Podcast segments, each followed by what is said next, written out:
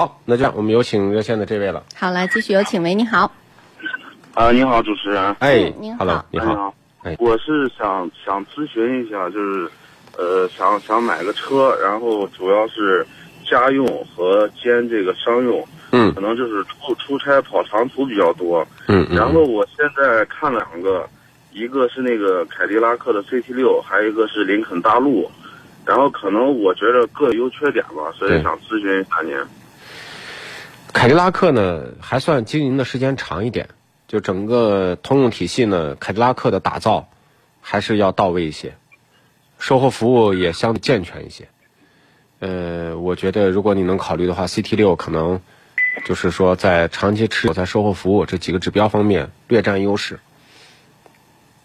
呃，那就是说这两个车本身，你觉着哪个好一些？你说开上去的感觉呢？其实林肯它的感觉呢是更偏舒适，我的感觉。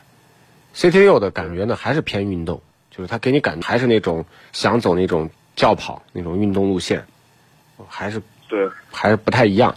就是跑长途啊，跑高速，其实 CT 六的优势就能体现出来了。呃，林肯现在就说在中国虽然势头不错，但它以前的基数很低。对，嗯，没有什么。当然，大陆就说你这种舒适性、这种豪华的气质、豪华的感觉，那还是还是比较好的。但是，因为它保有量实在太低了，你要考虑到日后的维保，当然还有的技术。你说现在这么豪华的车还用六档手自一体的，也就是它了。你才能这个级别找出哪个六档手自一体的车？对对对，还有就是麻烦问一下，就是那个，呃，你捷豹那个那车我 XF 勾是吧？啊，对，我听别人说那个是不是小问题比较多？对，那个确实小毛病挺多的。我们基本上身边懂车的人不太买那个车，那个车人就是嫌奔驰、宝马太太俗了，太多了。然后呢，想买个这种独一无二的，结果买回来之后发现，你知道它真的是独一无二，那小毛病确实出的独一无二。好 好，嗯、那我麻烦再问一下，那就是说，呃，就是我我我的这种情况，就是除了 CT 六，您这边还有没有啥推荐的？你的铁子心的不要奔驰、宝马、奥迪啊，这这些俗车是吧？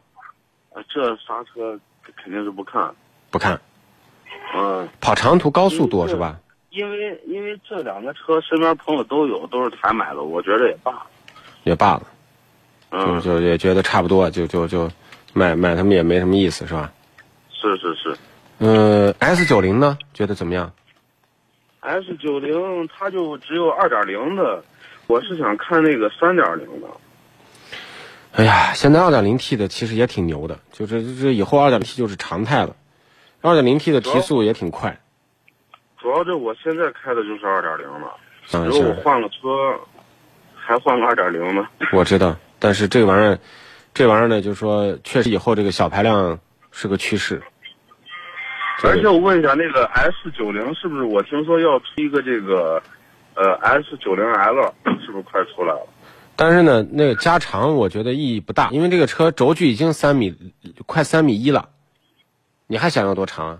三米、三米三？啊，也是。对啊，这个轴距够长了，我觉得，就是你就是你就是科比这样坐的后座，我觉得都挺宽敞，是吧？嗯，那就是整体来说，您还是比较推荐这个凯迪拉克是吧？我觉得 CT 六还能考虑啊、哦也暂时没有比它再好的考虑了。没有了，行，那谢谢。没事儿，好，再见。